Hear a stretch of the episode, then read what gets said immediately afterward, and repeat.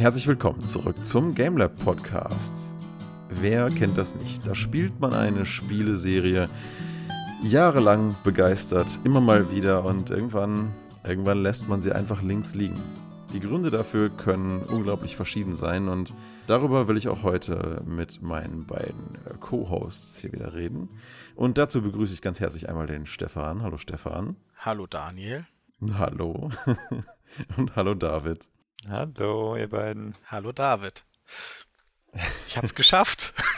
Herzlichen Glückwunsch. Irgendwann machen wir mal ein paar Outtakes und schneiden die Kacke, die so vor dem Intro passiert, mal zusammen. Bevor wir, bevor wir zum Thema kommen, ähm, ich, äh, wir hatten es gerade von, was, was denn so passiert in der Gaming-Welt. Ähm, ich finde, es ist gerade was ganz Wichtiges passiert, nämlich ne, ganz aktuell. Ähm, das, das größte Tetris-Spiel äh, der Welt hat nicht mehr funktioniert, ne, im Suezkanal. Oh. Ach so. Ja, ja, okay. ja, ja, alles klar. Ja, Mann, das ist ja echt, das ist ja wirklich echt krass, ne? Da hat sich dieser riesen, was ist das, ein 400 Meter Tanker, ne? Das ist äh, ein Riesenziel. 400 Meter Tanker mit 28.000 Containern hat sich halt einfach mal gedreht und hat keine schöne Linie gebildet und wurde nicht abgearbeitet. Und ja. was ich schön finde, ganz ehrlich, und das muss man der Deutschen Bahn echt zugute halten, die haben daraus direkt einen Werbespot gemacht, also eine Werbekampagne gemacht. Wie? Nach dem Motto, wir sind, wir sind zwar spät, aber guck mal, wie scheiße es bei denen läuft? Oder? nein, nein, die haben quasi den, das Bild vom Tanker genommen, haben dann eigentlich ganz simpel mit Photoshop nicht mal gut, muss man ganz ehrlich sagen. Einfach eine kleine Kachel aufgemacht mit einem Strich, so ein Reinzoom, weißt du, so ein Zoom. Und dann stand auf mhm. einem Container ähm, auf Gleisen läuft es besser oder sowas. Ich muss das nochmal raussuchen. Mhm. Ähm, und haben halt gemeint, dass es natürlich umweltfreundlicher ist, auf Gleisen zu arbeiten äh, und dass man doch wechseln solle. Also haben das auch direkt als Werbefläche genutzt. Das ja. habe ich mitgekriegt, ja, aber das hätte ich jetzt nicht auf äh, spannend für uns. Es ist aber definitiv ein Event, was uns in den nächsten Monaten noch begleiten wird. Also gerade in, in, in Zeiten, wo sich viele Gamer darüber aufregen, äh, dass sie halt nicht an Grafikkarten oder Konsolen rankommen, weil wir halt immer noch ein weltweites ähm, Corona-initiiertes und immer noch nachwirkendes Chip-Lieferproblem haben und deswegen die ganzen dummen PlayStation 5s und sämtliche RTX-Grafikkarten einfach rund um die Welt nicht fertig äh, werden, nicht ausgeliefert werden können. Ähm, Glaube ich, dass solche Sachen, was heißt solche Sachen, so ein Event wie das jetzt gerade, wird das möglicherweise auch noch in ein paar anderen Industrien jetzt anstoßen, weil boah, da merkt man erstmal, wie abhängig so eine Welt einfach von allen möglichen Lieferketten ist. Und wenn du dir mal die, die, die Maps anguckst, wo, die, wo du die ganzen AIS-Tracker der Schiffe siehst, es ist alles voll. Mhm. Rund um äh, die Region, da, äh, was ist das beim Iran, Irak? Wo ist der Suezkanal nochmal genau? Die Ecke, ne? Ägypten, ja, aber auch Iran, Irak, da fahren sie natürlich auch vorbei, effektiv, ja. Ja, ja, aber da ist halt alles voll, überall alles ja, voll mit Schiffen jetzt. Ja. Das ist echt, das ist echt verrückt. Ähm, ja, und das, das, Lustige ist, deswegen hatte ich Tetris äh, gesagt, ähm, ich habe mal, hab mal im Vorfeld ein bisschen geschaut, was für Serien es denn gibt, weil ich so, ich habe so ein paar sind mir eingefallen, habe gedacht, vielleicht, äh, wenn du so eine Liste hast. Tatsächlich wird Tetris als die älteste Spieleserie, die noch läuft, gewertet.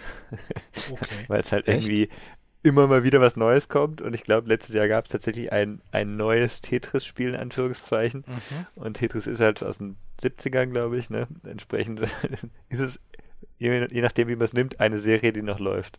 Ja, es gab doch letztes Jahr dann, glaube ich, das Battle Royale, oder? Also das ist, würde ich jetzt mal da in diese Schiene Ach, packen. dieses äh, 100 Leute spielen alle Tetris und äh, wer überbleibt, ja. gewinnt, ne?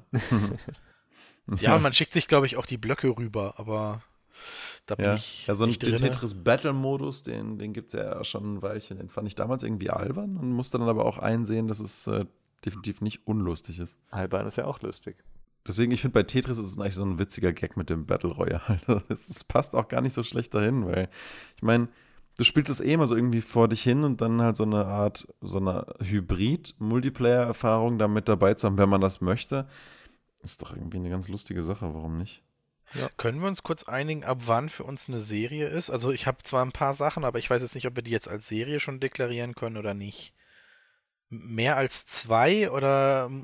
Also für mich ist eine Serie tatsächlich so ab drei Spielen mit einem ähnlichen Anfangstitel irgendwie. Weil ich finde so, bei, bei zwei Games ist es halt schwierig zu sagen, das ist, äh, finde ich persönlich, ist es für mich nicht so wirklich eine Serie. Dann ist es halt ein Spiel, das halt auch einen zweiten Teil hatte, so. Ah. Okay, Finde ich, finde ich gut. Also ab drei. Ähm, ich habe tatsächlich eben nicht, nämlich ähm, ähm, Dishonored reingenommen bei mir, weil ich das ja. Einser super gern gespielt habe, das genau. Zweier, aber angefangen nicht gespielt habe. Und es war so die Frage eben, ist es für mich, ist es eine Serie oder ist es eben ein, ein, Sequel, das mir einfach nicht so Spaß gemacht hat? Wenn es ein drittes kommt, wird es eine Serie, das macht Sinn, ne? Also tatsächlich, genau das war auch mein Anlass. Ich habe das Honor 2 nämlich nochmal angefangen vor ein paar Tagen. okay, genau ja. aus dem Grunde und eigentlich aus demselben Prinzip wie bei äh, aus demselben äh, Baustein wie bei dir, dass mir der Zweier irgendwie, als er rauskam, mich nicht, gef nicht gefesselt hat. Ähm, und deswegen wollte ich jetzt auch fragen, inwieweit. Aber man könnte es ja reinnehmen mit, hat es einen dritten Teil verdient, um zur Serie zu werden. Könnte man, ja. Also. Ja, ich hatte auch den ersten von Dishonored mal angefangen, aber ich habe das, ich habe selbst den ersten nicht so richtig weitergespielt, aber bei mir wie immer ein Mangel an Zeit. Ich fand das Spiel echt nicht schlecht an sich. Aber über den zweiten kann ich halt gar nichts sagen. Ich glaube aber schlecht gealtert. Also es ist, äh, oder? Also David, wie würdest du sagen? Ich meine, der Stil an sich ist ja schon cool, aber. Ich habe den ersten gar nicht mehr im Kopf, wie der gealtert ist, aber also für mich war der Punkt einfach, ich, den ersten fand ich sehr gut, mir hat es sehr gut gefallen. Der zweite war, ich meine, es kommt immer auch so ein bisschen zum, zum Zeitpunkt an, wie das startet, aber der zweite war einfach nochmal dasselbe. Ne? Die Story war ein bisschen andere, klar, aber sie haben halt nichts Neues reingebracht. Und das ist auch schon so einer der Kriterien, die ich so ein bisschen sehe. Ist nicht immer schlecht, aber warum soll ich dann ein anderes Spiel spielen, wenn überhaupt nichts Neues drin ist. Ne? Und bei, bei RPGs macht es ja irgendwo Sinn, da hast du eine neue Story. Aber wenn die Welt nicht an sich auch noch wirklich neu ist, dann ist es halt eigentlich dasselbe Spiel. Ne? Und entweder sage ich dann, hm, ich spiele lieber was, was mir eben was, was wirklich ein neues Erlebnis bringt. Ähm, oder ich sage, das war so geil, dass ich es sowieso nochmal spielen will. Ne? Das gibt es natürlich auch. Aber das, das muss einem wirklich sehr gut gefallen. Ja. Ah. Also ich finde, wenn so ein Spiel halt vorwiegend von der Mechanik lebt und die sich halt dann nicht groß weiterentwickelt. Ich würde jetzt zum Beispiel, wenn jetzt ein Rocket League 2 käme, aber die Mechanik ist halt die gleiche, würde ich mir wahrscheinlich auch denken, hä?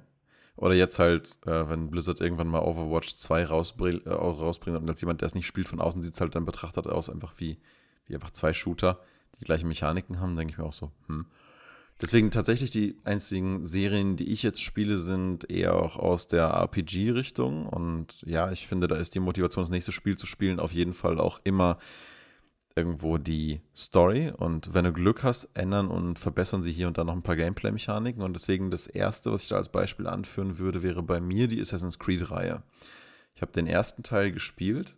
Mhm und war spätestens nach dem Cliffhanger am Ende echt total hooked, weil ich mir dachte, oh geil, da kommt ja echt noch mehr und war auch super interessiert an der Desmond Real-Life Story. Ich glaube, ich hatte das auch irgendwann in einem Podcast schon mal erzählt. Mhm. Und dann kam halt Assassin's Creed 2, meiner Meinung nach einer der besten Teile der Reihe, wo man halt auch einfach gemerkt hat, wow, äh, nicht nur entwickelt sich die Story im Animus sowie in echt äh, deutlich weiter, sondern auch die Play-Features haben halt wahnsinnig zugenommen. Ne? Immer mehr lustige kleine Gadgets. Der Einser war ja wirklich fast überwiegend Melee Combat, dein Hidden Knife und halt hier und da noch so Kleinigkeiten, die du einsetzen konntest. Aber der Zweier hatte echt so ein krass cooles Arsenal an Dingen, mit denen du arbeiten konntest, bis hin zu am Ende dieser Mission diesen einen äh, Da Vinci Gleiter, mit dem du halt seine große Infiltrationsmission dann gemacht hast. Und mhm. es war so unglaublich facettenreich, dieser zweite Teil. Der hat so richtig Bock gemacht auf das, was da jetzt noch kommt kommt. Weil natürlich weckt auch jeder Teil in so einer Serie nochmal eine andere Erwartungshaltung. Und wenn der zweite ähm, einfach so viel besser ist als der erste, dann klar, ne, dann denkst du so, wow, wenn das in die Richtung geht, dann will ich erstmal sehen, wie der dritte wird. Und äh, dann kam aber lange der dritte nicht. Dann kam halt erstmal ein Assassin's Creed äh, Brotherhood, dann kam Assassin's Creed Revelations und ich habe. Moment, Moment, Moment, Moment, mal, der dritte war doch Brotherhood. Also offiziell nicht, aber das war schon ein dritter ja, Teil, oder? Genau, das hat ja auch die Story im Prinzip weitergeführt, aber es war so ein bisschen Assassin's Creed 2,33 und dann mit Revelations 2,66 und dann 3, ne? Ähm, den dritten gab es ja dann auch irgendwann wirklich. Das war ja dieser englische Bürgerkriegsteil da. Wer, Amerikanische. Äh, ja, genau, das wollte ich sagen. ähm, Hast du den gespielt? Äh, den habe ich, ja, also genau, das ist noch kurz weiterzuführen. Ich habe äh, Brotherhood und Revelations gespielt und bei äh, Brotherhood war ich noch äh, mega angetan, weil sie da ja auch diesen neuen Multiplayer reingebracht haben, den ich ja in verschiedenen vergangenen Podcasts immer schon wieder äh, referenziert habe, weil der einfach so geil war mit diesem, du weißt nicht, ob dein Gegner da vorne ein NPC ist oder ein echter Spieler. so ein bisschen wie bei ähm, Watch Dogs 1. Und das war atmosphärisch einfach so geil, dass ich mir dachte, wow. Klar, die Story hat sich ein bisschen weiterentwickelt. Die Play-Features ist nicht ganz so krass. Ich kann mich bei Brotherhood leider auch kaum an Missionen erinnern, jetzt so aus dem Kopf. Und beim Zweier echt an viele. Mhm. Und deswegen storymäßig ist da für mich gefühlt jetzt nicht wahnsinnig viel passiert, aber war immer noch ein ziemlich geiles Spiel. Also ich weiß, dass ich Brotherhood sehr, sehr gern gespielt habe und der Multiplayer war für mich da halt die große Innovation. Und dachte mir so, ja geil, okay, der zweite, der hypt einen so ein bisschen auf den richtigen Teil 3. Der zweieinhalber probiert sich so ein bisschen aus mit weiteren Multiplayer-Features und da war ich immer noch echt hyped. Revelations war für mich einfach, daran erinnere ich mich gar nicht, obwohl ich es komplett gespielt habe. Äh, das war für mich einfach nur nochmal Brotherhood. Und dann kam der Dreier und ich hatte ihn auch als Collectors Edition, Edition vorbestellt, eingelegt, gespielt und nach einem Spielnachmittag hatte ich irgendwie die Nase voll. Ich weiß auch nicht genau, woran es gelegen hat. Es war so ein bisschen, ähm, ja, eine Kombination aus, äh, dass, dass man von Anfang an schon gemerkt hat, die Story in der echten Welt wird langsam mehr oder mehr zu einem modularen Container und zielt halt nicht wirklich darauf, in irgendeiner Form mal irgendwann abgeschlossen zu werden, was mich hm. super genervt hat, schon mal in, in, erster Instanz, weil dafür hatte ich diese Serie angefangen und Brotherhood und Revelations waren für mich schon eher so ein Kaugummi-Effekt mit, mit, mit, netten, mit nettem Beiwerk quasi. Und dann kommt da der Dreier und weder mochte ich den Protagonist, noch mochte ich das Pacing von dem Game. Äh, noch hat sich das irgendwie, und das war für mich, glaube ich, der größte Unterschied, wenn ich mir mal so den Dreier und den Einser nebeneinander angucke. Der Einser hatte so ein ganz spezifisches ähm, Assassinen-Feeling, irgendwie, die, die Welt hatte so eine gewisse ähm, Düsternis, ich weiß es auch nicht. Es war irgendwas in der Atmosphäre, wo ich mir beim Dreier auch dachte, hm, naja, so langsam braucht man es eigentlich nicht mehr Assassin's Creed nennen. Das hätte auch irgendwie ähm, Bürgerkrieg irgendwas und dann eine Jahreszahl heißen können oder irgendein ein interessanterer Titel, ne? Aber dann hätte ich mir auch gedacht, ja, okay, lässt halt die Desmond-Story weg und ähm, diese Vermutung war ja auch leider das, in was sich Assassin's Creed dann später entwickelt hat bei Black Flag, das haben mir immer wieder Leute empfohlen. Ich habe es auch hier rumliegen, weil es mir jemand geschenkt hat. Haben immer wieder Leute gesagt, hey, spiel das, das ist das geilste Piratenspiel ever. Und ich war so, ja und? Warum steht dann Assassin's Creed drauf?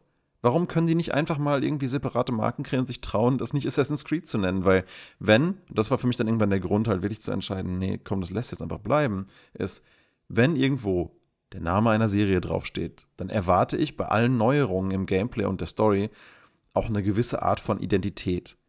Und für mich hat Assassin's Creed irgendwann komplett seine Identität verloren.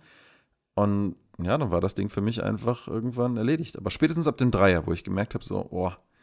Ähm, und dann habe ich ihn doch irgendwann mal durchgespielt und dann habe ich auch recht behalten. Am Ende vom Dreier klärt sich nämlich überhaupt nichts final auf. Du wechselst dann nämlich eben nicht. Ähm, was ich vermutet hatte, so wie der erste und der Zweier sich angekündigt hatten, war das nämlich, Desmond trainiert im Prinzip sein Assassinengedächtnis und auch irgendwie, was sein Kopf so weiß über die Körperbewegung eines Assassinen, ne, wie auch immer, trainiert sich quasi mental im Animus, um dann irgendwann zu merken, oh Mist, der Kampf Templer gegen Assassinen in der echten Welt, shit, der ist ja voll im Gange. Uiuiui, jetzt müssen wir hier aber mal gucken, dass wir die echte Welt auch retten. Ja. Aber den Teil gab es doch irgendwo, oder? Gab es da nicht so ein bisschen was wenigstens? Wie, wie, gesagt, so lange habe ich nicht durchgehalten, aber, aber wie gesagt, als nach, nach, nachdem letztens irgendwann so ein Pressestatement rauskam von Ubisoft, dass sie halt schon gedenken, irgendwann die Assassin's Creed Story mal zu beenden und ich mir dann mal aufgeguckt habe, wie viele davon es jetzt schon gibt, dachte ich mir so, okay, alles klar, da bin ich aber rechtzeitig ausgestiegen. Keine Ahnung. Kann auch sein, dass ich dir ein bisschen Unrecht tue und du recht hast und es irgendwo zwischendrin nochmal so ein Game gibt, das das weiterführt, aber. Äh, nicht, nicht als ganzes Game, aber das gab es doch, ich meine sogar am Ende von Brotherhood, wo er dann halt relativ viel außerhalb des Animus, wo er irgendwie ich weiß nicht, es ein Muslim Brotherhood gewesen sein, wo er flieht, weißt du, irgendwie. Ja, genau, genau. Aber im Dreier so, und dann dachte ich nämlich so, oh, er flieht jetzt so krass. Und im dritten Teil nicht nur erleben wir irgendeine coole Assassin-Story, sondern erleben wahrscheinlich überwiegend Desmond in der echten Welt. Und jetzt geht's richtig los. Und dann geht der Dreier, und deswegen meine ich, die haben mich am Anfang eigentlich schon verloren. Dann geht der Dreier ja. los und die sind so, ja, wir fahren jetzt mal hier mit unserem Van zu irgendeiner versteckten Höhle und dann bauen wir da den Animus auf. Und hier erlebt doch mal ein paar Abenteuer. Oh, guck mal, amerikanischer Bürgerkrieg. Ist das nicht nice? So hat sich das für mich ein bisschen angefühlt. Ja. Und ich war so, ja. alter Schwede, seid ihr nicht hart auf der Flucht und ihr müsst jetzt hier echt mal hinmachen, dass ihr irgendwie irgendwie was reist in der echten Welt. Und dann war es irgendwie so, ja, hier Spielcontainer, ein bisschen Story in echt und, und außerdem sah Desmond ultra hässlich aus. Er hatte plötzlich ein anderes Charaktermodell. Ich weiß nicht, ob sie die Engine gewechselt haben, aber der sah so unerträglich grottig aus in echt, dass ich mir gedacht habe, nee, danke.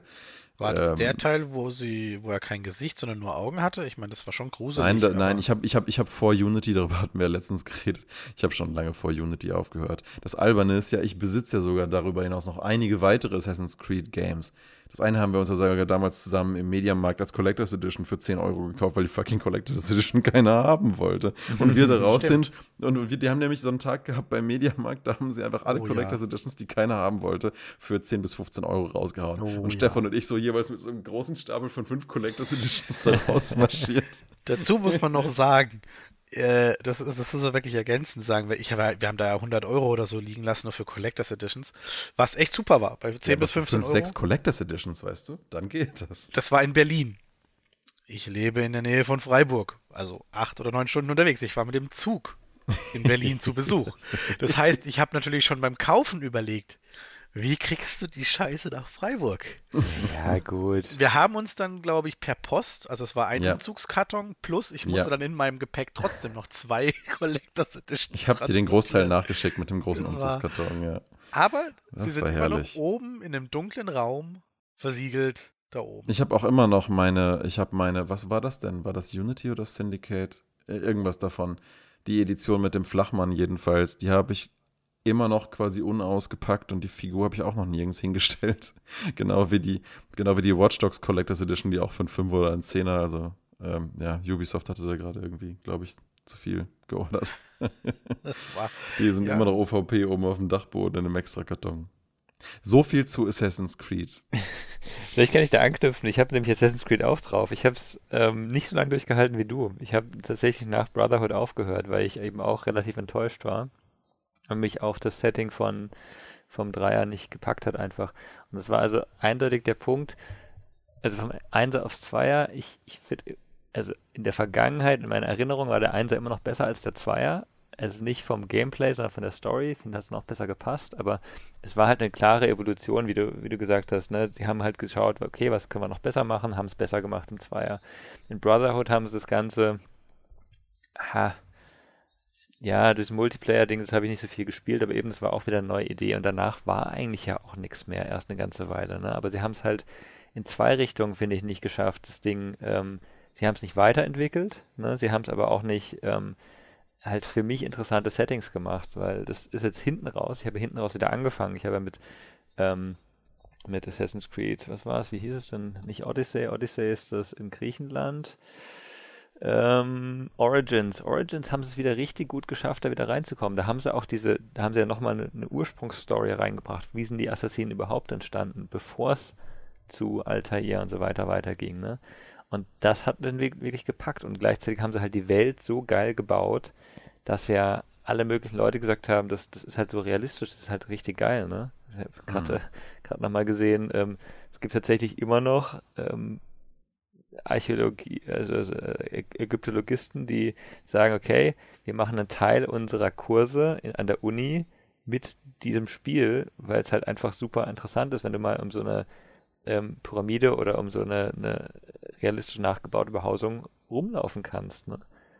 Ähm, ja, krass. Und das, das finde so ich halt. So gut ist es gemacht, ja? Das, das ist wirklich so gut gemacht. Und es gibt halt auch so, ähm, klar, es ist von, von Ubisoft selber so ein Interview mit denen, wo sie halt auch so ein, zwei Städten einfach direkt zeigen und sie haben es halt im Spiel, sieht es halt ein bisschen anders aus, weil die zum Beispiel noch verputzt sind, ne? Und die, die sagen halt auch, ja, war halt früher so, was du heutzutage siehst, ist halt einfach nur das, was 5000 Jahre keiner mehr angefasst hat, ne? Ja. Ähm, deswegen sieht es halt teilweise ein bisschen anders aus, aber es ist realistisch und ich finde, sowas ist halt auch eine, eine coole Sache. Und das finde ich auch bei, bei Odyssey ähm, sehr cool, dass ich äh, gerade wieder weiterspiele. Ich habe es nicht zu Ende gespielt, aber du hast halt eine sehr schöne Welt, ne? Und da ist mir dann zweitrangig, ob sich an der Mechanik so viel geändert hat. Wenn die Welt so cool ist und das Spielprinzip und das Spielgefühl so gut ist, dann passt das.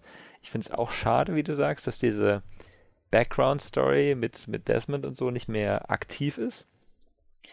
Aber ich finde es jetzt nicht mehr schlimm, weil ich das halt abgetrennt habe. Ich stimme dir total überein, dass man das auch als anderes Spiel hätte vermarkten können. Ne? Ja, vor allen Dingen, das Ding ist ja, sie haben ja gute Entwicklerteams. Ich sage ja auch nicht, dass die Assassin's Creed-Teile jetzt irgendwie schlecht sind oder so.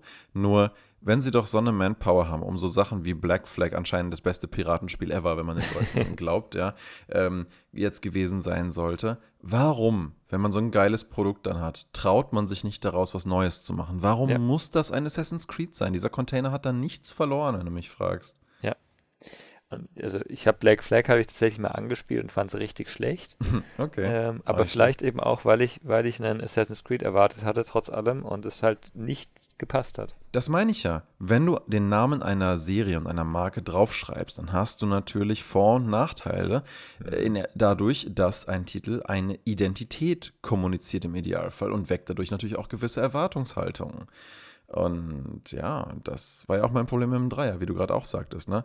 Du legst es ein, du hast dann dieses irgendwie ganz andere Setting, das sich gänzlich anders anfühlt. Die Main Story hat plötzlich nicht mehr die Dramaturgie, von der du dachtest, das kommt jetzt. Alle, äh, irgendwie, ja, es fühlt sich einfach anders an. Und dazu komme ich gleich noch zum anderen Beispiel, aber ich lasse auch äh, Stefan jetzt mal erzählen. Aber das ist so einer der Hauptpunkte für mich, um das schon mal vorwegzunehmen, warum ich so Serien abbreche. Wenn ich das Gefühl habe, die Identität, wegen der ich was angefangen habe, ist verloren gegangen. Ja. Stefan, was hast du ja, für, also, für Beispiele?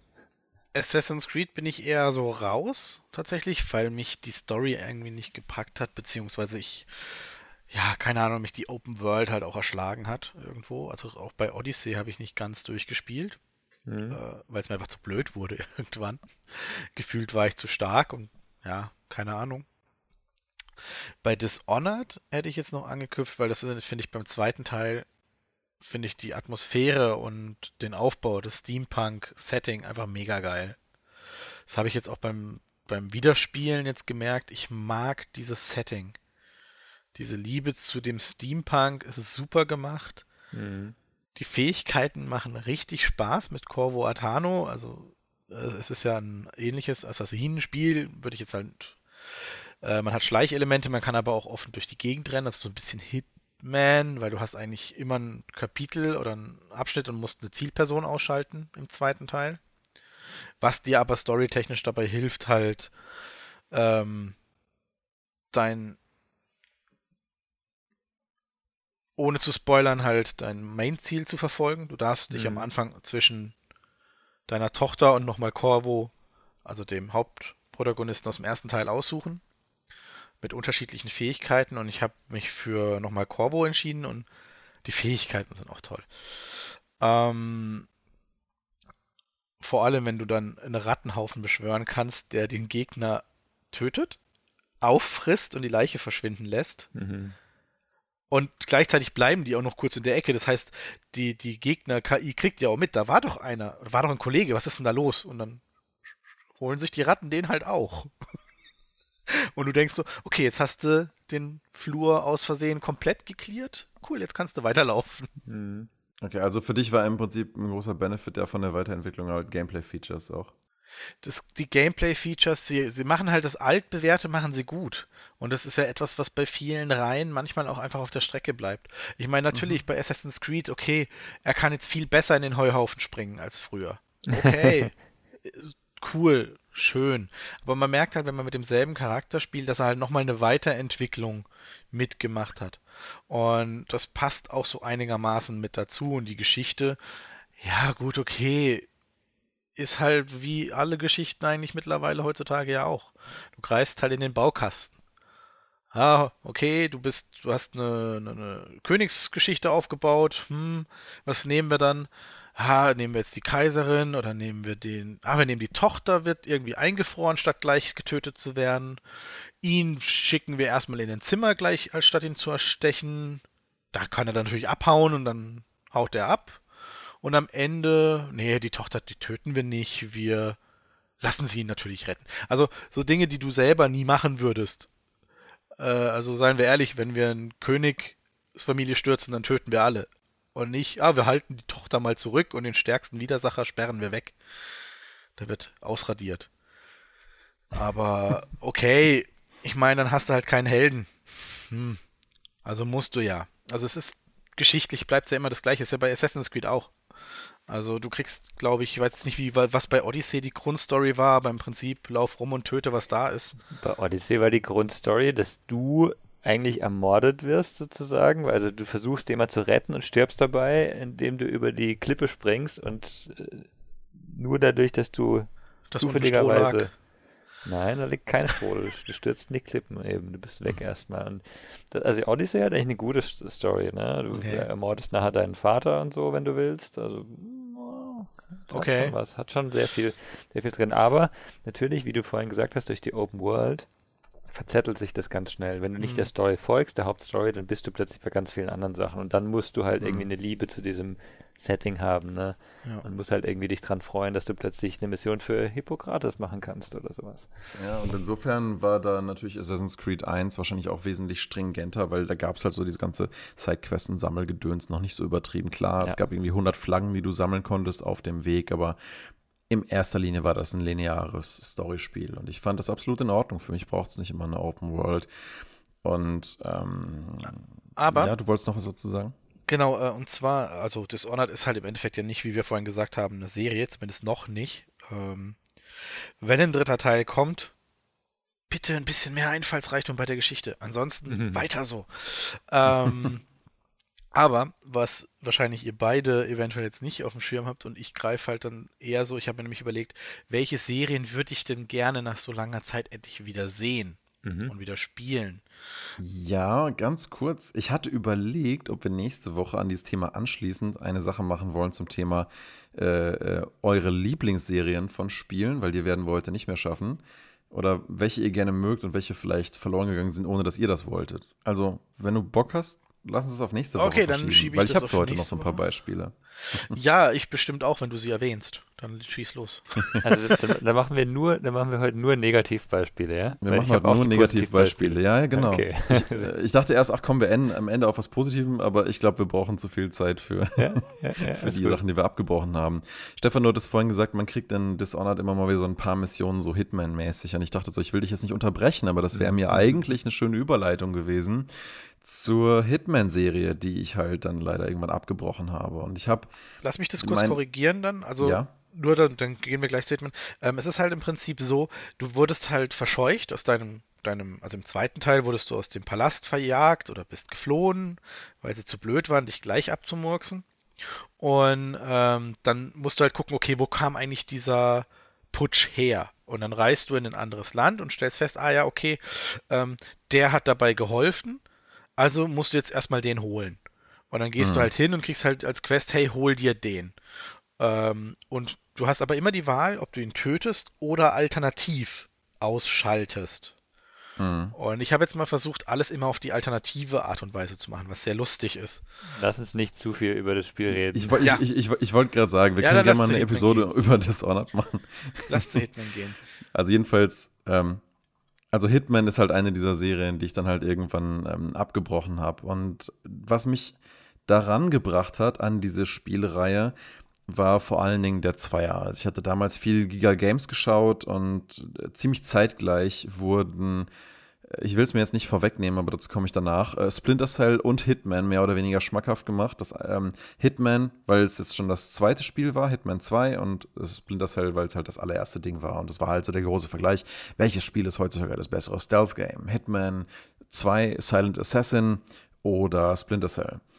Und sobald ich irgendwas davon haben konnte, bin ich direkt in den Laden gerannt und habe es mir geholt. Und ah, Hitman 2 habe ich so abgefeiert. Das war so ein, ein neben Diablo 2, glaube ich, so eines der, der Spiele, die ich am, am liebsten gespielt habe, irgendwie da so mit 14, 15.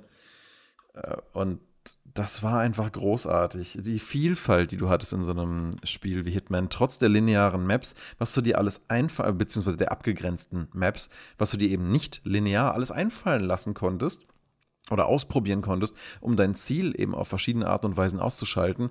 Das war so fantastisch. Die Atmosphäre von dem ganzen Game, die Story, das war alles so dicht. Die, das habe ich damals noch auf Deutsch gespielt. Die Synchro, die war so gut. Und nicht in vielen Spielen ist die deutsche Synchro gut, aber die Stimme von Agent 47, die war so fantastisch. Alles an diesem Spiel war einfach nur geil für mich damals. Ja? Außerdem war es ein Spiel ab 18, ich hätte es gar nicht spielen dürfen. Das war natürlich noch mehr aufregender, ja. Und so habe ich dann Hitman 2 immer und immer und immer wieder gespielt, bis ich auch wirklich jede Mission ganz easy, äh, schon fast schon so Speedrun-mäßig als Silent Assassin geschafft habe. Und das war einfach nur geil. Und dann habe ich mir dann ein Jahr später auch Codename 47 angeschaut, den allerersten Teil. Der war mhm. damals dann natürlich schon ein bisschen schlechter gealtert, weil Hitman 2 war damals einfach so der visuelle Benchmark. Also es war nicht nur ein geiles Spiel, es sah auch einfach total geil aus für die damalige Zeit. Der Einser war schon ein bisschen gealtert, aber man konnte ihn immer noch spielen. Den fand ich auch sehr cool. Echt? Hm? Du konntest eine Einser spielen. Krass.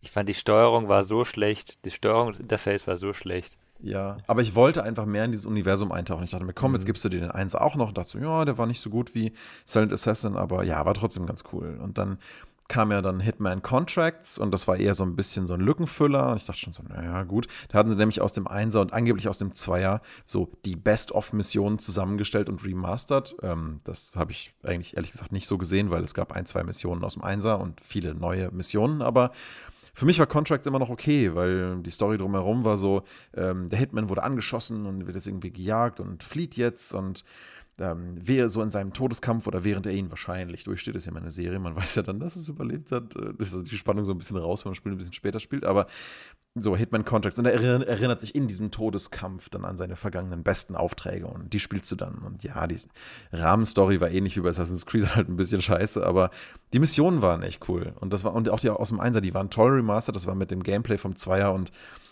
da war ich echt noch voll dabei. Und dann dachte ich mir so, ja geil, das macht echt Spaß noch. Ja.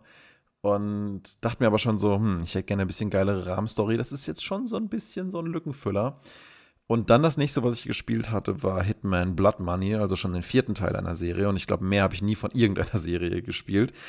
Und Blood Money war wieder so ein, so ein richtiges Wiedergutmachungsding für mich, wo ich das Contracts und ich hatte dann ja eben nur Contracts und einen Einser gespielt und die waren sehr fragmentierte Missionen und dann kam halt Blood Money und ich dachte so, wow, das ist im Prinzip alles, was an Silent Assassin gut war, in noch umfangreicher, in so gut grafisch, dass ich mir dafür meinen Rechner damals upgraden musste. Ähm, das war für mich wieder so ein absoluter Grafik-Benchmark und hat mich wieder so aufgesogen und auch die Vielfalt, mit der du die Missionen machen konntest.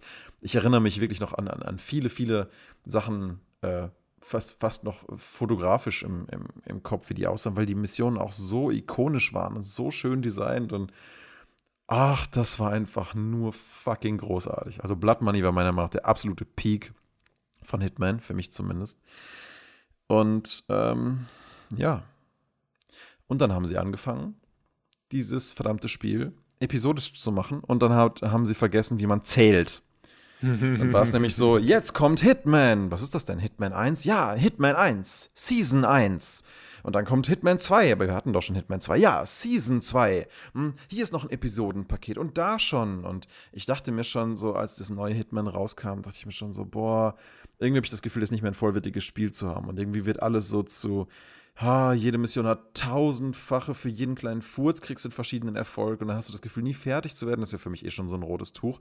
Das mhm. plus, dann gibt es ja noch DLCs an jeder Ende und du kriegst nur die Mission, wenn du so pre-orderst und das nur, wenn du so pre-orderst und hier ist noch ein Package und da ist noch ein Package und ähm, das war dieser, dieser Zwischenteil äh, ne, nach Blood Money, ich weiß nicht mehr genau, wie der hieß. Absolution. Absolution, genau, Absolution war das. Und da habe ich dann einfach nach vier Missionen einfach aufgehört und habe gesagt, nein, irgendwie ist hier irgendwas passt hier nicht mehr. Da hat es auch schon so das Gefühl gehabt, irgendwie ist die Identität anders. Es, es hat sich nicht direkt nach einer Weiterentwicklung von Blood Money angefühlt. Es war eher wie der Publisher hat entschieden, wir müssen das Ganze jetzt immer weiter modularisieren. Und damit hatte ich dann leider auch mal wieder recht, weil dann kam mal diese Hitman Season 1, 2, ich weiß nicht, bei wie viel wir mittlerweile sind. Aber Nein. es ist mir auch scheißegal, weil für Hitman besteht für mich dieses Spiel eben nicht nur aus den einzelnen Missionen, die du spielst, das mag ja für manche Leute so sein, vielleicht ist es sogar für einen Großteil der aktuellen Spielerschaft so, aber für mich ist es wie bei Assassin's Creed auch immer so die übergreifende Story, die für mich den Zweier auch äh, so in der Dichtigkeit der Atmosphäre so getragen hat, weil ja, du machst deine Assassinenmissionen, verfolgst dabei aber die ganze Zeit eine ziemlich klare Story. Du willst halt eigentlich gar nicht, ne? Am Anfang, das ist dieser, auch dieser Gegensatz, dass du eigentlich gezwungen wirst, dein Handwerk wieder aufzunehmen, sag ich mal. Ganz genau. Das ja? war so geil das war so geil, weil der, der Hitman ist dann halt so, hat sich, hat sich zurückgezogen, der, der, der will eigentlich nicht mehr, der ist jetzt in, in so eine Art äh, Kloster gegangen zu so einem Pater, der da halt, ne, irgendwo in Italien, der da sich um ihn kümmert und der will einfach nur seinem Alltag nachgehen. Tja, und dann kommt das aber irgendwie raus und dann kidnappen halt, äh, kidnappen so eine Organisation halt seinen Pater und dann ist er so, Alter, jetzt reicht's. Da muss ich halt doch wieder. Dann geht, ich gehe zum Gartenhaus, muss in der Vergangenheit graben. Oder, ne, geht er halt in, die Synchro war so geil. Geht er zum Gartenhaus, holt er seine ähm, sehr dezent benannten Bellas. diese, diese Dual-Hand-Knarren. Ähm, ach, mit diesem Soundtrack hinten dran zieht er die da raus und dann, dann legt er wieder los. Ja, und du denkst dir schon als Spieler so, ja, du hast vielleicht keinen Bock drauf, Agent 47, aber ich schon, meine Fresse. Und dann geht's halt los, ja, ja. und ähm, Du hast bei den neuen gar keinen gespielt?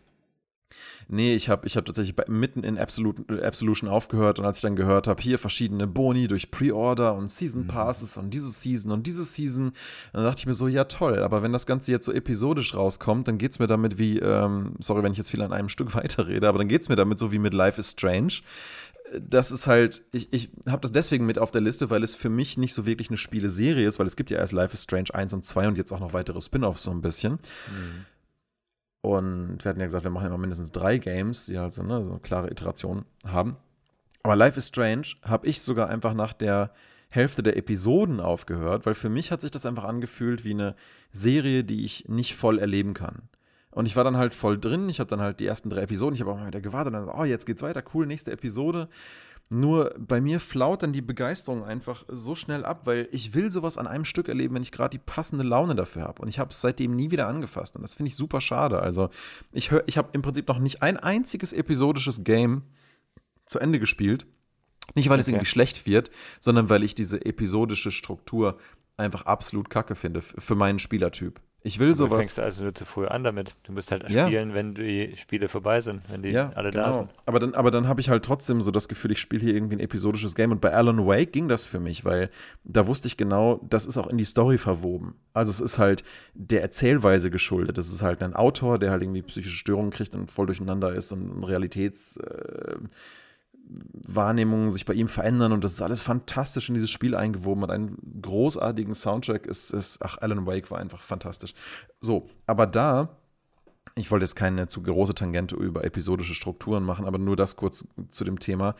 Bei Alan Wake war das Teil der Story, die Episodik. Ja. Aber wenn ich ein Game habe und ich habe so das Gefühl, es ist nur irgendwie der Publishing-Form geschuldet, dass es in Episoden ist, dann ist es für mich einfach so ein riesiger Upturn-Faktor dann hat das für mich, dann hat das für mich nicht irgendwie, es wird in coolen, sinnvollen Chaptern erzählt, sondern es wurde halt einfach arbiträr irgendwo geschnitten. Ja. Und ähm, das ist für mich dann, nee, das ist für mich einfach so ein rotes Tuch. Das mag ich einfach nicht. Das mag auch einfach nur eine persönliche Präferenz sein, aber deswegen hat sich Life is Strange für mich wie eine Art Serie angefühlt, wo ich irgendwann gesagt habe, äh, so, nee, die Stimmung ist jetzt gerade bei mir vorbei. Das spiele ich vielleicht irgendwann nochmal, wenn ich es an einem Stück dann erleben kann und möchte, aber ja, ja, so war das damit. Ich habe Hitman auch auf der Liste. Ich habe ich hab tatsächlich, glaube ich, äh, denselben Effekt wie du gehabt, ähm, aber in Blood Money schon. Ich hatte, ich hatte nicht den, ähm, also mich hat Blood Money nicht so gepackt. Ich habe gesehen, dass es ein cooles Spiel ist, aber ich habe es aus irgendwelchen Gründen nicht richtig fertig gespielt. Ähm, mhm. ich habe es irgendwann fertig gespielt, aber nicht, nicht so direkt. Ähm, fand ich, fand ich interessant. Also die Missionen in Blood Money waren auch richtig geil. Ich muss aber auch sagen, dass die Drumherum-Story nicht so dicht und ko kohärent war wie in Silent Assassin. Genau, das haben sie nach Silent Assassin, finde ich, nicht mehr hingekriegt, so richtig. Nee. Ähm, Eigentlich war Silent Assassin das einzige ja. richtig, richtig, richtig rundum geile Hitman, ja. was natürlich mit den Gameplay-Mechaniken nicht so gut gealtert ist. Wenn man sich jetzt mal die neueren anguckt, klar, die sind halt viel dynamischer und die machen sicherlich zu spielen mehr Spaß. Ja. Aber mir macht halt ein Hitman mehr Spaß, wenn es halt ein Hitman vom Feeling her ist. Und das war halt für mich irgendwann so beliebig. Ja, das ist so der Punkt. Also ich habe ähm, Hitman, das, das, neue Hitman 1 auch nicht gespielt, weil ich da auch nicht so Bock drauf hatte. Immer noch. Und ich habe jetzt aber Hitman 2, ich weiß nicht, ich habe es irgendwo mal mitgenommen, in irgendeinem Sale wahrscheinlich. Und das Gameplay ist schon, also finde ich, genauso gut, wie es damals war, als, als modernes Äquivalent. Ne? Du, du mhm. hast wirklich genauso viel Spaß dran. Und das, das bisschen Gemeine ist, es gibt wohl eine übergreifende Story zwischen den neuen Hitman-Teilen, die ich aber jetzt nicht kenne. Die wird halt immer referenziert. Ne? Mhm. Ähm, aber ich habe halt keine Ahnung. Es geht um irgendeine globale Organisation, die du langsam auseinander nimmst. Ne? So. Mhm. Äh, mehr mhm. weiß ich nicht. Und dadurch habe ich eben keinen Storybezug mehr. Es ist so. Ja. ja. Und da geht einem als äh, Rollenspiel-Liebhaber natürlich viel der Atmosphäre verloren. Ja. Ja. Gut, die Frage ist halt, also Hitman hat sich halt gewandelt. Also sie haben noch eine Grundstory, das habe ich auch mitbekommen, äh, mhm. hauptsächlich durch ähm, Videos, die halt, denn was ich bei den neuen Hitmans sehr cool finde, ich weiß jetzt nicht, wie weit die alten, ich habe das vergessen, aber ich glaube, wenn du eine Mission auf 26 verschiedene Arten machen kannst, ist das halt schon, also es ist halt so dieses, ach, du hast jetzt gerade mal wieder eine Stunde Zeit, du hast Bock drauf, ach komm, du machst die Mission und du fandest die Mission ja schon cool, als du ihn einfach nur mit dem Sniper erschossen hast. Jetzt guckst du mal, oh, du kannst den ah, als Unfall, ja, dann gucken wir doch mal die Mission nochmal an als Unfall. Und es spielt sich ja dann komplett anders. Und ja. du hast eine komplett andere Geschichte, die du dir quasi selber einbindest, weil halt die Story nicht wirklich da ist. Ja, ist das, ist das so, dass es wirklich, ein, also ist das für dich wirklich so, dass es dann ein komplett anderes Erlebnis ist? Weil, wie ich gerade schon sagte, für mich ist halt die insgesamte Story halt sehr wichtig. Und, ob, und dann, ich habe halt dann das Level gesehen, ich habe die Atmosphäre von dem Level erlebt, ich habe es vielleicht auf ein, zwei verschiedene äh, Weisen gemacht, aber dann ist es für mich eigentlich auch in Ordnung. Also ich habe dann halt diesen Moment innerhalb der Story erlebt, so gesehen. Also wenn ich das bei den neuen Teilen, also wir reden jetzt 1, 2 und 3 der neuen Ta Reihe, ja. wenn ich das ja. jetzt richtig verstanden habe, hast du auch andere Einstiegspunkte. Also im Endeffekt, du hast zwar die Karte, aber du erkundest ja nicht immer alles, sondern versuchst dein Ziel zu erfolgen. Das heißt, wenn du einen anderen Einstieg wählst, statt als Gast bei der Feier als äh, Mitarbeiter, und ja. das kannst du nämlich auch. Dann startest du an einem anderen Punkt der Karte, den du vorher vielleicht gar nicht gesehen hast. Dementsprechend ist das Level auch vielleicht ein bisschen anders. Äh, natürlich ist es ein Wiederspielmechanik und da muss man für geschaffen sein, solche Sachen nochmal und nochmal und nochmal zu machen. Das kann man so und so sehen, ehrlich gesagt. Also für mich ist tatsächlich die Vielfalt, die du in einer Mission hast, nicht zwingend ein Wiederspielwert, sondern für mich ein großer Benefit eines solchen Spiels, dass es für mich dadurch halt mehr zu einem Rollenspiel wird. Ich suche mir dann nämlich, ich sichte erstmal alles, was irgendwie so geht auf der Karte, soweit ich irgendwie kann, unerkannt mhm. und versuche herauszufinden, was der Weg ist, der mir und meinem Playstyle am ehesten entspricht. Und je mehr Varianz ich habe, umso toller ist es für mich natürlich als Spieler. Aber ich finde dann die, die eine, zwei, drei Möglichkeiten von, was weiß ich, 27. Ich glaube, ehrlich gesagt, das kommt aber auch nur durch ne, verschiedene Sachen in dem ja, ja. Decision Tree zustande. Das sind ja wahrscheinlich nachher irgendwie fünf verschiedene grobe Aktionen. Aber von diesen fünf, sagen wir jetzt mal, pick ich mir halt die raus, die zu mir am ehesten passt. Und die macht mir dann halt auch meistens am allermeisten Spaß. So, vielleicht gibt es zwei verschiedene Sachen, wie du jetzt eine Mission als Silent Assassin schaffen kannst, indem du dich halt entweder als einer der, der Bediensteten ausgibst und halt rechtzeitig dem, deinem Opfer auflauerst, wenn der irgendwie kurz nach draußen in den Garten geht und versteckst ihn dann und haust wieder ab über den Zaun.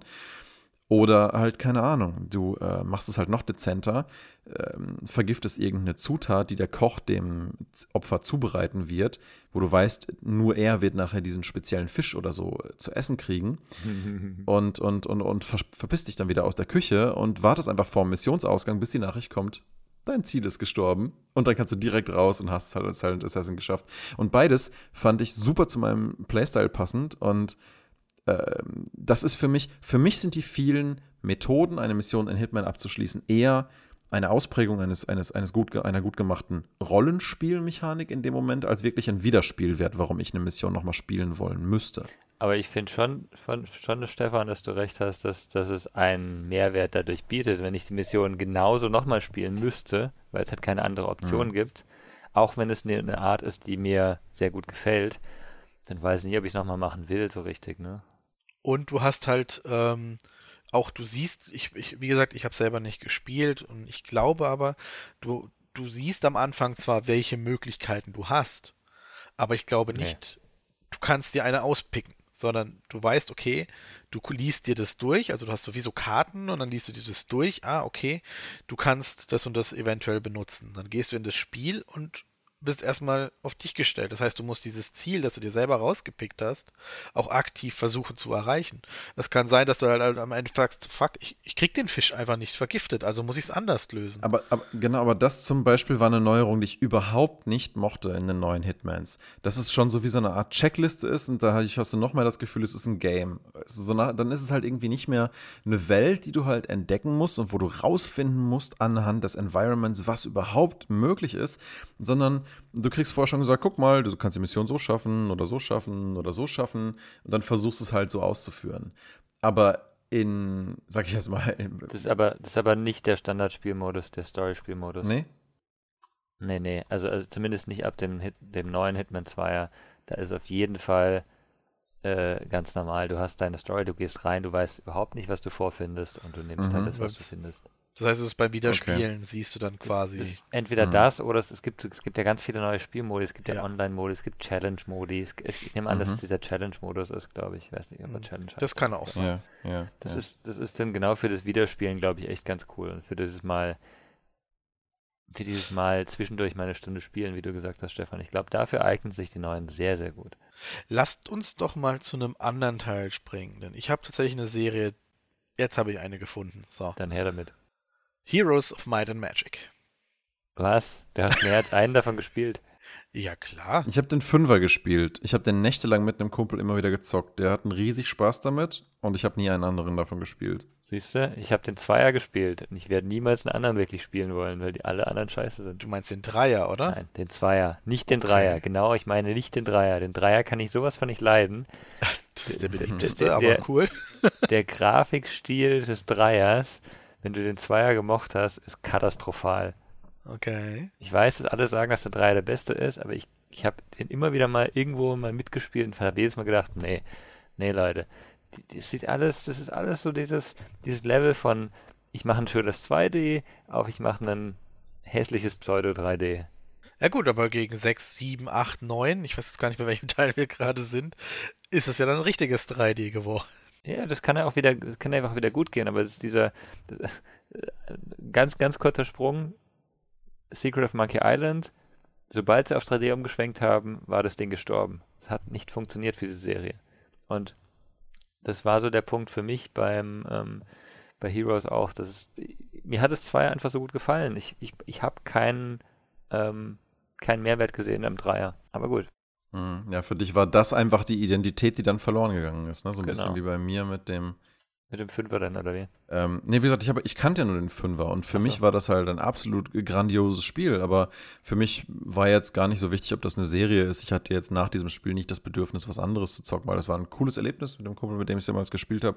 Das hat echt Spaß gemacht, aber ähm, ja, wir haben es halt mehr wegen des Gameplays gespielt und weil es halt irgendwie ganz cool aussah und es war jetzt nicht so, dass ich mir dachte, so, wow, das hat aber eine geile Story, da muss ich jetzt mehr von erleben. So, das hat halt damals, war mir damals einfach nicht wichtig. Und damit war das Ding dann erstmal einfach für mich erledigt. Also. Bei dir, Stefan? Äh, tatsächlich, der Dreier ist halt der präsenteste im Kopf. Also auch für mich war der sehr ähm, angetan, aber tatsächlich die späteren, die ich dann ausprobiert habe, haben mich nicht fesseln können. Ähm, ich glaube, ob das auch wirklich richtig in die Reihe passt, ist halt schwierig zu sagen, weil die hatten eigentlich meines Wissens nach keine richtig zusammenhängende Story. Die haben eigentlich, jedes Spiel hat eigentlich eine abgeschlossene Story erzählt. Da gab es eine Story? Äh, ja. Also du, du musst halt äh, Herrscher des Königreichs werden, alle anderen. Äh, später ging es darum, dass du halt jede Fraktion hatte dann quasi einen Missionsstrang. Also die Engelsfraktion musste halt, keine Ahnung, Inferno vertreiben und hatte dann halt so einen Missionsstrang, der dann darauf gezielt hat, dass du halt Elfen begegnet bist, dass du die anderen Klassen oder äh, Fraktionen kennengelernt hast, aber immer halt mit dem Ziel, die bösen Infernos aus dem Gebiet zu vertreiben oder ähm, ein Strang war, dass die eine zu Inferno rübergewechselt, also böse geworden ist und angefangen hat, äh, Rampage zu gehen und du musstest sie halt stoppen. Mhm. Äh, weil sie halt eine Bedrohung geworden ist. Und das ist halt, also storytechnisch war da nicht mehr, es war immer eigentlich die Mechanik, die das Spiel äh, meiner Meinung nach am Leben gehalten hat. Aber auch immer wieder haben sie halt auch ins Klo gegriffen mit Monsterentscheidungen, mit Designentscheidungen. Sie haben sind viel ab und zu mal, ich glaube, der vierte oder fünfte Teil ist auch vom, von der Spielmechanik des dritten abgewichen.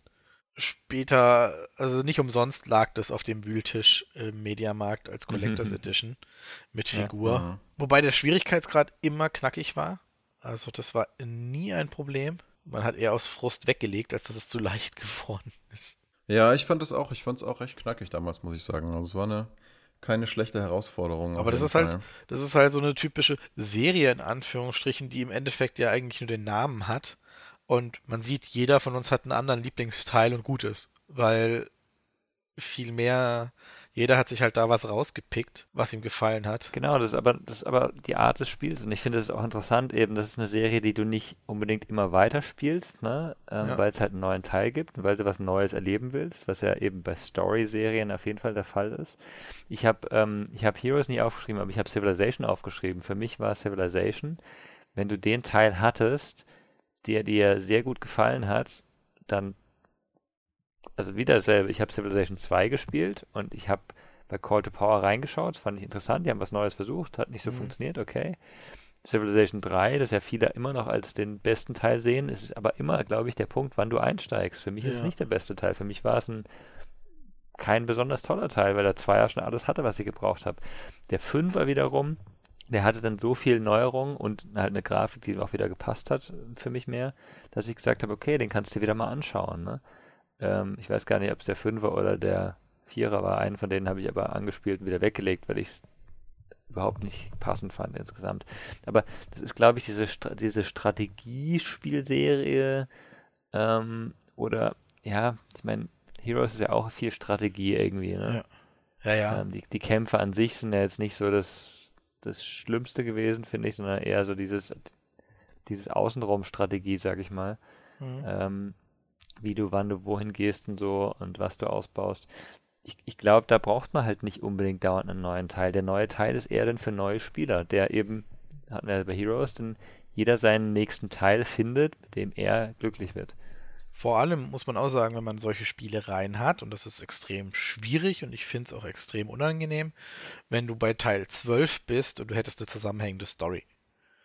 Weil das hieße, du hättest natürlich, wenn du, wenn es eine gute Story ist, hättest du über, sagen wir mal, Entwicklungszeit zwei Jahre pro Spiel. Wir haben elf Teile, also hey, über 22 Jahre hast du eine schöne Story erlebt. Aber das ist sehr unwahrscheinlich und es lutscht naja, sich halt aus.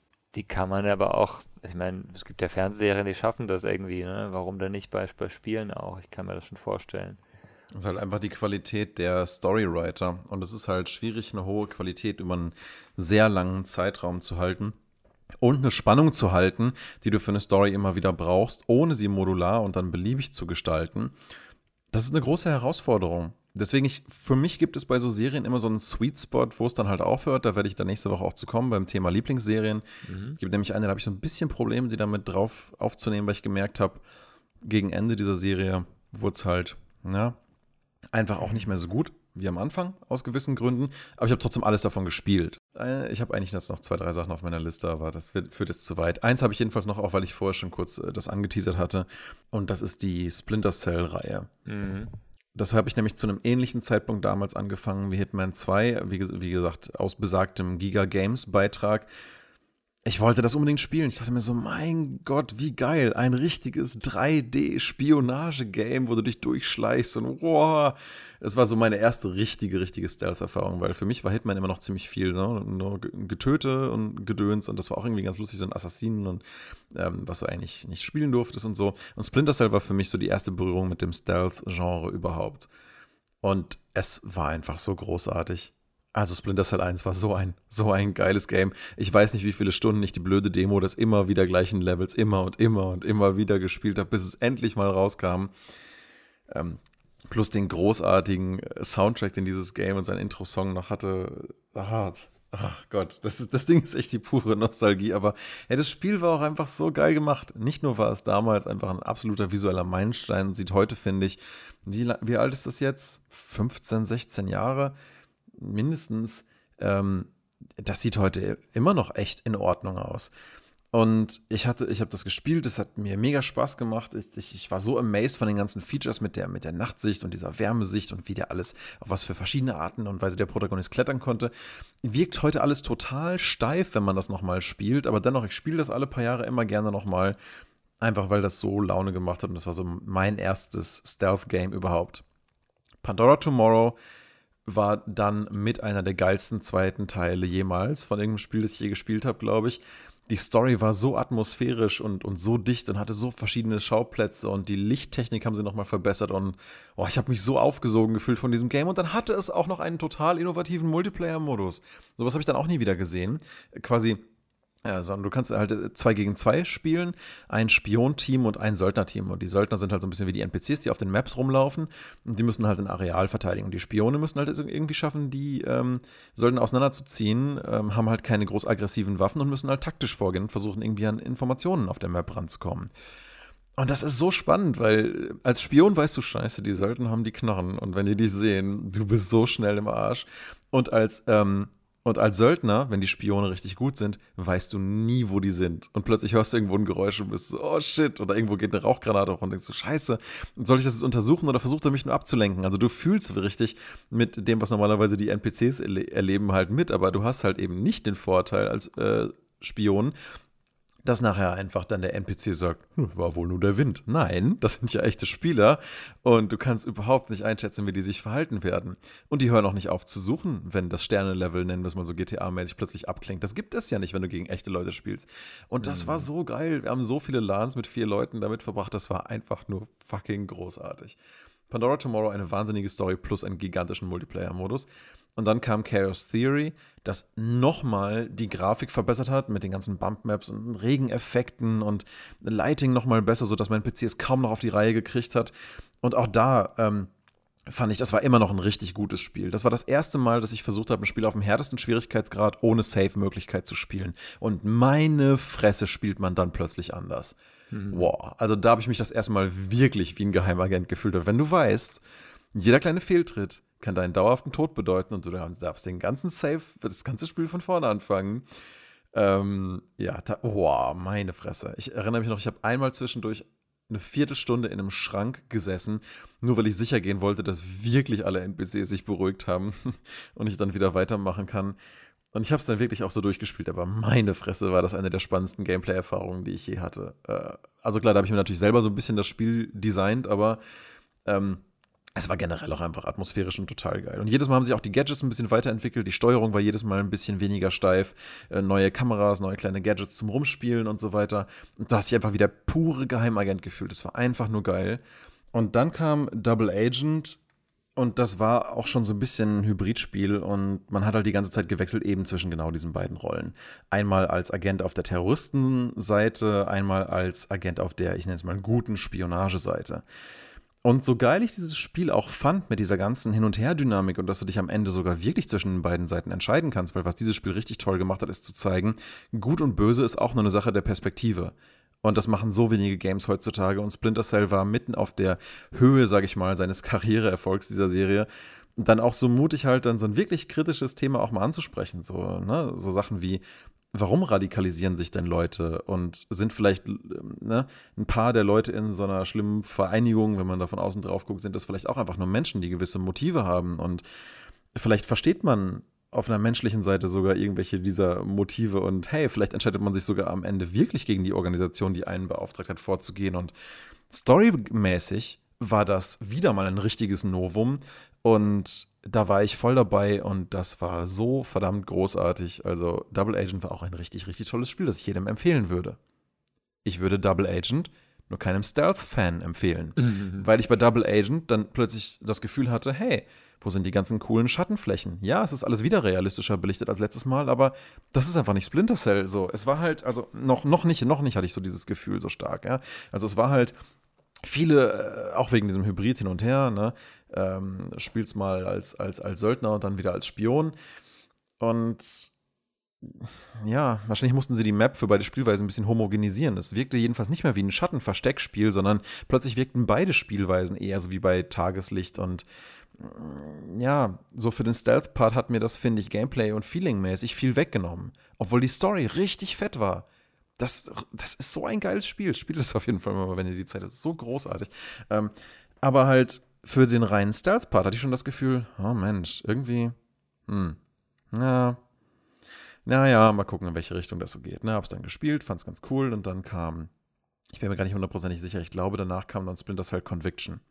Die ersten zwei Missionen gespielt, zwei, drei Missionen gespielt, alles bei vollem Tageslicht, hat sich überhaupt nicht mehr wie Splinter Cell angefühlt und ich dachte mir so, nö, nö, dann halt nicht, ja. Wenn ich mich jetzt bei Tageslicht überall herschleichen muss und da irgendwie Gedöns machen muss, dann weiß nicht, es wirkt auch alles irgendwie wieder viel brachialer auf mich und ich war dann so, nee, komm, äh, lassen wir das mal dann war ich schon so halb wieder raus aus Splinter Cell und dann kam Blacklist und hat mir nochmal die Bestätigung gegeben, dass Ubisoft völlig vergessen hat, was Splinter Cell eigentlich mal war. Mhm. Weil Blacklist war dann so wirklich, äh, Sam Fisher ist total frustriert, weil er nicht weiß, wo seine Tochter ist und rastet total aus und hat irgendwo emotionale Downs die ganze Zeit und na, er, er verprügelt einfach Leute und haut die mit dem Kopf in, ins Klo, was dabei zersplittert und bringt einfach hier wahllos äh, Leute um, weil er sauer ist und ich denke mir nur so, nein. Nein, nein, nein, nein. Das ist kein Hitman auf Steroiden, das ist einfach ein Spion, Mann. Ihr Spackos bei Ubisoft, checkt das bitte mal. Und nee, also äh, allein bei dem Trailer nach Blacklist war ich so, nope, danke, ich bin für immer raus mit dieser Serie. Und das hat mich so traurig gemacht, weil ich hatte echt gehofft, die finden irgendwie zurück zu ihren Wurzeln. Ja, und was ist denn passiert mit Splinter Cell? Es gibt halt Skins für Smash Brothers oder es gibt halt mal ein Mobile Game. Geil. Ding sie wieder liegt seit Ewigkeiten bei Ubisoft in der Schublade, es passiert nichts mehr. Aber wie gesagt, ne, vielleicht hätte man halt auch einfach nach Double Agent aufhören sollen. Das war ein cooles Experiment, um noch was anderes zu probieren mit der Serie. Aber wenn das danach so ein Fistfight-Game wird, nee, nee. Die Frage ist halt für mich immer, also hatten es jetzt bei Hitman ja auch irgendwo und bei, bei anderen.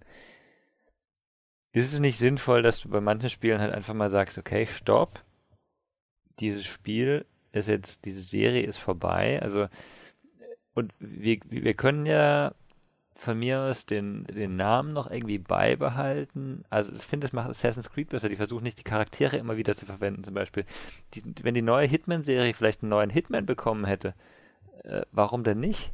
Warum denn nicht, dass er in einem Übergangszeit. Agent 44 oder so, was weiß ich, ja. Ja, sowas in der Art. Oder halt so ein bisschen ein Perspektivwechsel, wie das, ich will jetzt keine Spiele spoilern, aber es gibt ja auch Spiele, die wechseln halt die Perspektive und lassen dich halt die Story nochmal aus der Sicht eines anderen erleben.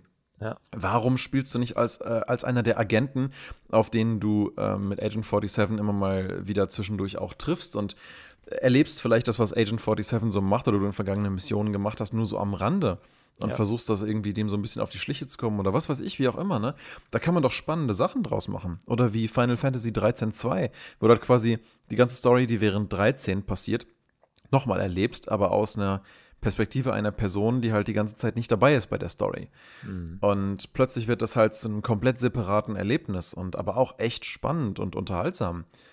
Und äh, wa warum denn nicht? Und das kann, darf ja immer sich noch Final Fantasy nennen und, und, und ne?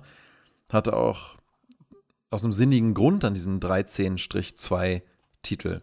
Aber ja, wie du schon sagst, ich wäre absolut dafür, dass man Serien auch irgendwann mal beendet und sagt, so, wir sind jetzt fertig, das war schön, jetzt geben wir dem anderen Anstrich. Aber ich meine, guckst dir doch an mit Ubisoft, ja, mit Assassin's Creed und, und Splinter Cell.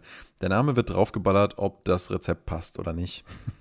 Das ist halt, das Problem, wenn diese Konzerne so groß werden, dass sie halt Shareholder zufriedenstellen wollen. Dann wissen sie, wir haben die große Marke, die wird jedes Jahr gepublished und mhm. ja, erst nach Unity ist es halt äh, Ubisoft so ein bisschen auf die Füße gefallen und sie haben gemerkt, hey, dann können wir aber keine Qualität liefern. Also haben sie selbst, selbst die dann irgendwann angefangen zu sagen, na gut. Ja, aber auch, auch da, also eben, äh, es ist ja eigentlich im Sinne der Shareholder, dass du ähm, über einen längeren Zeitraum schlechte Qualität lieferst. Ne? Und dass du deinen Spieler verlierst die wollen ja auch, dass die Resultate bringen, dass du halt deine Audience behältst, aber mittlerweile geht ja fast alles nur noch auf neues Publikum und, und trotzdem gleichzeitig etablierte Marken da wieder raushauen. Und die etablierte Marke muss sich dann aber neuen Märkten öffnen. Und das, ach, das geht einfach selten gut irgendwie. Also für den, ne, kurz, kurzzeitig schon, aber langfristig verliert deine Marke damit einfach komplett an Identität. Ja, ich glaube ich glaub einfach, dass keiner das so ein bisschen traut. Ich finde tatsächlich, was. Ich, ich bin sehr gespannt, was, was bei Diablo Immortal passiert, ne? Aber ähm, ich kann mir vorstellen, dass es nicht schlecht für die Serie ist. Wenn sie weiter ein sehr schönes Diablo 4 machen, ähm, kriegen sie vielleicht eben neue Spieler dazu und vielleicht, ne, also ich glaube, man kann das was gut machen, ohne jetzt ja. darauf zu hoffen, dass sie es hier gut machen. Ne? Ich, ich, ich hoffe es mal nicht. Also ich weiß nicht. Andersrum, ich, ich wage nicht zu hoffen, so rum. Ich glaube, das ist aber auch so eine Sache, ne, wenn du da so extra Games machst und halt Spin-offs machst und deine Main-Serie bleibt halt irgendwo einen Kern, auf den man sich verlassen kann, Genau. ist es auch was ganz anderes, als so einen Namen immer wieder für sich eine immer zerfaserndere Marke zu nutzen, Ja. wo man halt irgendwann gar nicht mehr weiß, wo man damit eigentlich steht. Das heißt, wenn man halt so nebenher nochmal so ein Mobile-Game macht oder nochmal ein anderes Spin-off, dann denke ich mir so, hey, solange die grundlegende Serie dann einfach im Kern fortgeführt wird und wenn es zehn Jahre zwischen den Spielen dauert, ja, aber solange es sich lohnt, in die gleiche Serie nochmal reinzugucken, weil die halt das bietet, was man erwartet, plus natürlich entsprechende Neuerungen in Story und Gameplay, alles, alles cool, ne? Aber irgendwie muss ja so eine Marke auch gewisse Erwartungshaltungen dann schon auch erfüllen, um halt das Kernpublikum nicht zu verlieren. Und Ja. da kommen wir dann halt eher zum Thema äh, gute Serien, wo das vielleicht eher doch der Fall ist. Aber das würde ich sagen, das äh, machen wir dann mal nächste Woche, oder? Genau. denke, das passt nächste Woche besser. Ja, ich finde es interessant. Ich, ich glaube, es hat jeder so ein bisschen, ähm, also ich glaube, wir sehen es bei den, bei der guten Serienbesprechung noch stärker, aber ähm, es hat, hat jeder so ein bisschen seine Lieblingsart von Spiel, ne? Das ist was, wo du dann auch, auch länger dabei bleibst, sicher. Hm. Aber selbst bei einem Spiel, das man sehr gerne mag, ähm, also eben bei mir zum Beispiel Heroes of Might and Magic 2, ma- manchmal hat man auch gar kein Interesse, ähm, weiterzugehen, wenn es eben nicht was Neues bringt oder was, was Interessantes oder eine Aufwertung hat, sozusagen. Ne? Ja. Ähm, Und man muss natürlich sagen, wir haben jetzt auch nur von dem geredet, was uns jetzt quasi eingefallen ist, beziehungsweise was uns in Erinnerung bleibt. Wir haben jetzt ganz viel auch ausgelassen, weil GTA wäre bestimmt ein Thema und und und. Ja, ich hatte, ich hatte ja auch noch Command and Conquer und Magic Duels of the Planeswalker stehen und so. Vielleicht kann man das ja am Anfang der nächsten Episode nochmal so ein bisschen anreißen, aber Ja, ich habe relativ viel nicht reingenommen, weil ich bei relativ vielen Sachen äh, halt nicht ganz am Anfang gestartet bin. Ne? Und ähm, Ja. ich finde es Mhm. super schwierig, wenn ich, also ein Spiel, das ich, was sag mal, bei, bei dritten oder vierten Teil eingestiegen bin ähm, und dann wieder ausgestiegen bin, das ist halt so, ja. man hat es halt sowieso nicht von Anfang an angeschaut. Es ist schwierig, das dann auf die Serie zu beurteilen, ne? Genau, ja. Also ich werde nächste Woche zum Beispiel auch nicht Final Fantasy mit reinnehmen, weil ich davon halt viel zu wenige Teile fertig gespielt habe. Andererseits, wie du vorhin schon meintest, Stefan, Spiele in einer Serie, die müssen ja auch nicht immer sich die, oder du, David, ich weiß nicht mehr genau, wer es war, müssen sich ja die Story nicht zwingend über, was weiß ich, 13, 14, 15 Teile auch teilen. Das können ja auch autarke Stories sein. Aber dann wäre halt wieder mein Argument zu sagen, so, hm, ne, ähm, braucht es dann eigentlich immer den gleichen Titel? Könnte Ja. man nicht auch verschiedene RPGs machen? Aber das ist eine andere Geschichte und soll ein andermal erzählt werden. Die Antwort ist tatsächlich ja. Ja. ja, aber okay, na gut. Es geht um ein, also da können wir noch fünf Minuten nehmen, wenn du möchtest, also wir schieben es aufs nächste Woche, aber ich sag ja. Okay. Und zwar aus einem ganz einfachen Grund. Meiner Meinung nach geht es halt um ein Universum. Und das sieht man zum Beispiel bei Marvel und DC sehr gut in den Filmbranchen. Marvel hat ein Universum aufgebaut. Wenn Marvel draufsteht und man ist ein bisschen Fan von dem Universum, guckt man den Film oder die Serie und ist es drin und weiß in etwa, um was es geht. Und bei Spielen sehe ich das genauso. Es spielt halt im selben Universum. Heroes of Might and Magic hat es halt hingekriegt mit den Teilen oder zu sagen, hey, das passiert vielleicht in unterschiedlichen Zeitachsen, das passiert an unterschiedlichen Orten, aber das Spielprinzip bleibt gleich. Aber es spielt im selben Universum. Du weißt, was kommt, du weißt, was dich erwartet. Ja, Ich glaube, wir können das jetzt in der Kürze der Zeit nicht äh, beantworten, denn ich glaube, Spieleuniversen wäre wieder ein Thema für sich und das Genau. würde ich sonst am Anfang der nächsten Episode auch nochmal aufgreifen. Aber das ist halt, ich finde, das kann man so schnell nicht beantworten. Ich glaube, da gibt es sehr unterschiedliche Antworten darauf. Aber insofern, ich freue mich auf die nächste Folge mit euch. ja. Vielen Dank mal wieder. Das war es soweit zum Thema Spieleserien und warum wir die abgebrochen haben. Vielen Dank an euch und bis zum nächsten Mal. Bis Ciao, dann. ciao. Tschüss. Bis dann. Ciao.